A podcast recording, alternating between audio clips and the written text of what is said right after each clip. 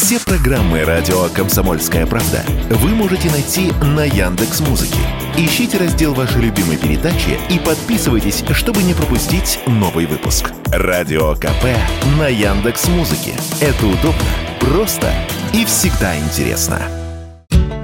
Минсельхоз России предложил механизм торговли сельхозпродукцией на экспорт за рубли. Согласно новой схеме, покупатель будет переводить средства на специальный валютный счет в иностранной валюте. Затем Национальный клиринговый центр будет продавать их на биржевых торгах, зачислять вырученные средства в рублях на специальный рублевый счет и переводить зачисленные средства на открытый российским поставщиком рублевый счет. Суть нововведения в том, что механизм не допускает при остановке операций по счетам, арест или списание средств в рамках исполнения обязательств иностранного покупателя, не связанных с оплатой по контракту на поставку сельскохозяйственной продукции.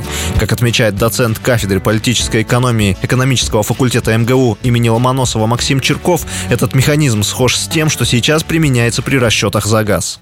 Сейчас, на самом деле, контракты разные. Насколько понятно, по предложению Минсельхоза предлагается их перевести, э, по крайней мере, как можно большую их часть в рубли. Причем схема будет, э, ну, вроде бы такой же, как и, допустим, расчеты с недружественными странами за углеводороды, в частности, вот за газ.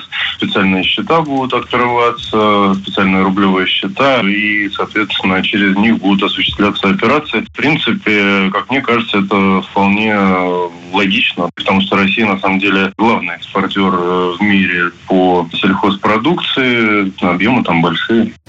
Существенным отличием нового проекта Минсельхоза от газового, который был введен год назад, является то, что сейчас расчеты в рублях не заявлены как обязательные. То есть экспортеры могут продолжать расчеты в валюте, как это происходит сейчас. Ну а мы защитим деньги за поставки от санкций и укрепим рубль, говорит Максим Черков.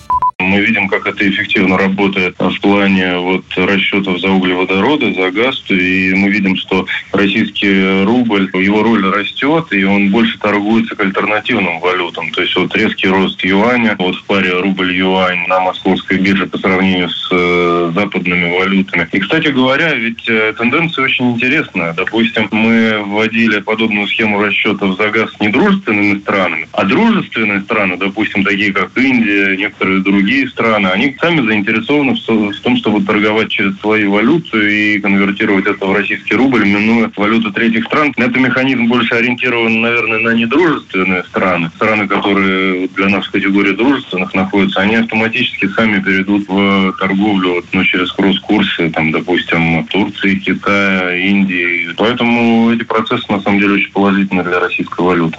Отмечу, что проект разрабатывался при участии профильных объединений.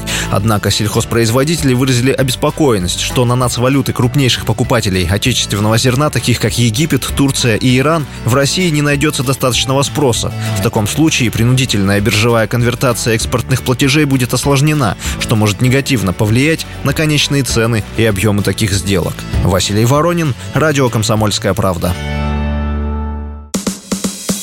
Радио «Комсомольская правда». Только проверенная информация.